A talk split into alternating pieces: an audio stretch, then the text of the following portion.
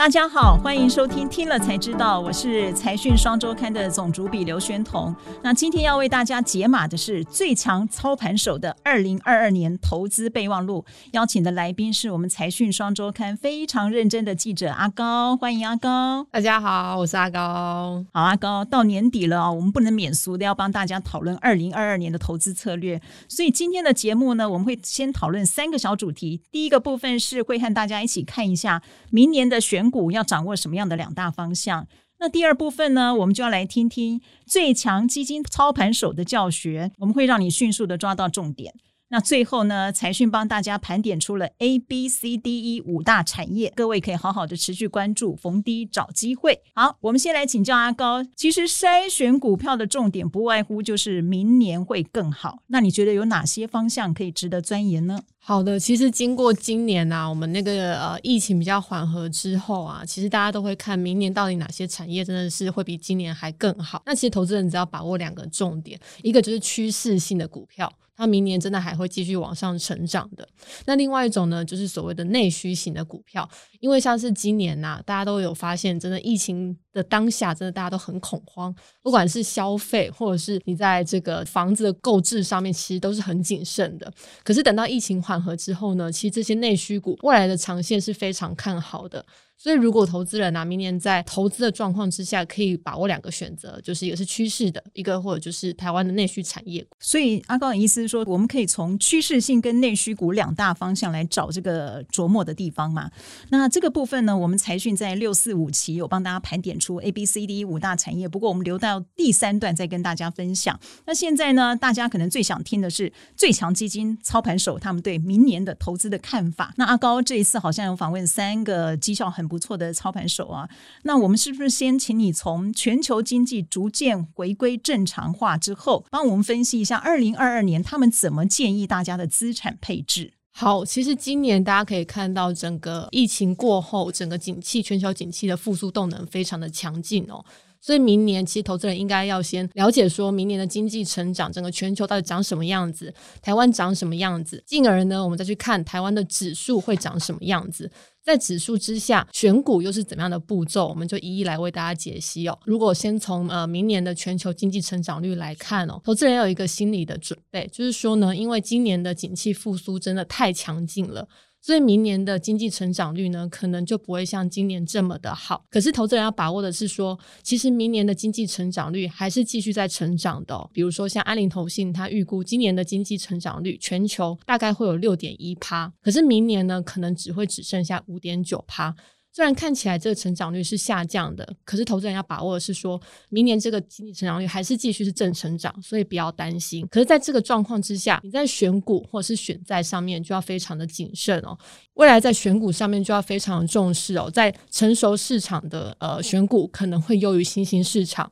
因为在经济成长扩张放缓的这个阶段，新兴市场的波动率可能又会大于这个成熟型的市场，所以明年大家可能要先往成熟型的市场来选股，那如果是喜欢投资债的投资人哦，可能就是要来看最近的十年期公债殖利率的变化。可以看到，因为大家都在开始会认为说明年的通膨可能会非常的高，所以最近的这个呃十年期公债殖利率也一直往上走。所以如果未来要来配置这个十年期公债或者是美国公债这一块，其实在资本利得上面就会吃到肉会比较少一点点。所以，如果明年在整个景气比较稳定的状态之下，其实投资人可以更积极的去选择债。是哪一种债呢？可能会是这个性品比较高的高收债这一块，投资人就或许可以积极的布局哦。可是，如果是回到股市上面，刚刚有说，我们应该要往成熟型的市场来看。那因为整个市场还是经济成长状况还是非常好的。这投资人可以把握股优于债的这个选股策略。那成熟型的市场，我们还是可以看这个美国。美国一直都是整个呃全球的火车头嘛。所以如果是投资人看到美国市场之后，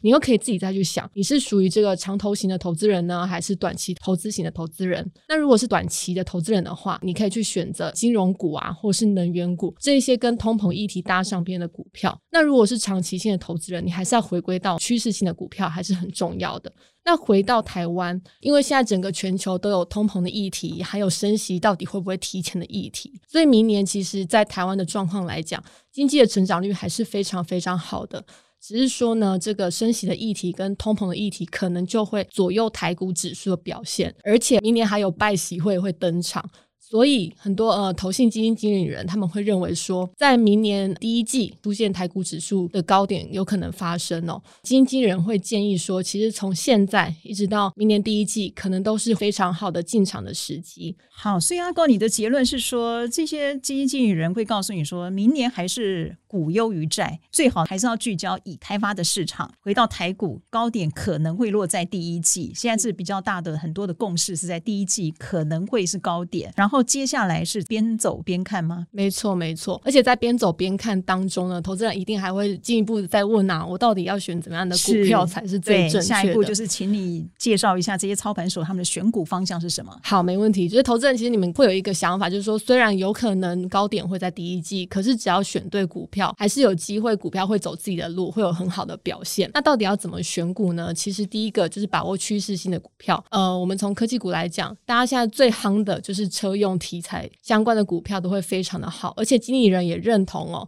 有关车用的半导体、第三代半导体的相关股票，像是碳化系啊，或是做电池相关的股票，趋势性会是非常好的。再来呢，大家也常听到碳中和这件事情，能源或者是呃有关于风电题材的股票，或许明年也会非常有表现的机会。好，所以阿高透过你刚才说明，你有没有发现说，我们去采访这外面这些操盘手或专家，大家的选股的共识，其其实趋势型的产业都差不多，什么电动车啦，或碳中和啊、ESG 这些方面等等。那刚好呢，我们这一期六四五期的财讯也帮大家整理出来五个产业，我们就分成 A、B、C、D 比较好记。那阿高可以帮我们解释一下，A 代表什么？A 呢代表是 Advanced Technology，就是所谓的先进科技。投资有一个很简单的概念，就是说呢，我们现在半导体已经往第三代半导体来走了。那为什么说会用第三代半导体呢？简单来说，其实它的功率就会比较快，那散热速度又会比较好，而且体积又小，所以大家都集中往这里去开发当中。而且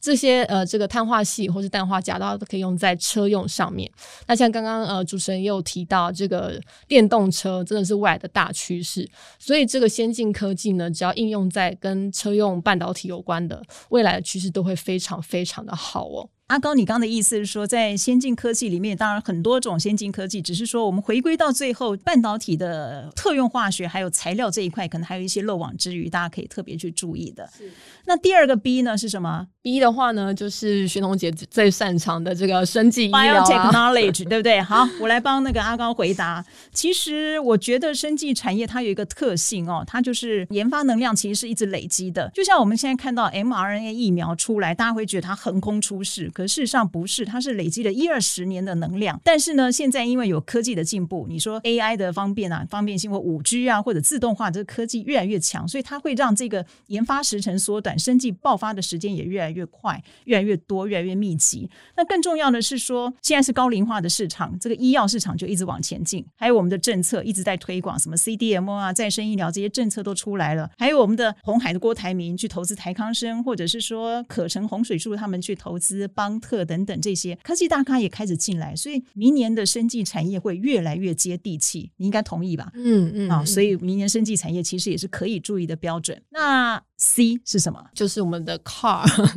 电动车，没错 没错。其实大家也看到，现在特斯拉的市值已经破了一兆美元了，非常可怕，而且它还在继续大涨哦。所以这其实电动车里面不止这个第三代的半导体，它还包括功率元件啊，或是一些关键的电子零组件，在未来或许也是非常值得期待的。好，那继续帮我们讲 D，D 又代表什么呢？D 呢是那个 domestic demand，就是所谓的内需建设。这个内需建设其实导因于台积电在台湾的大肆的扩厂哦，所以其实这个内需建设，大家就可以往，比如说一些必须要跟台积电合作做一些营造工程啊，或者是说他们呃设备的，是是是的这些厂商都可以加以留意，或者他后面整地的污水整治啊什么等等，其实它的商机蛮多的。好，那我们最后再讲一这个产业，Energy。这个就是所谓的太阳能产业，其实它整个跟讲到这个碳中和都非常有关系哦，不管是在绿色能源能源啊，或者是中国它在采行这个限电政策，或者是因为钢铁价格高涨、煤价高涨，它企图来压抑这煤价，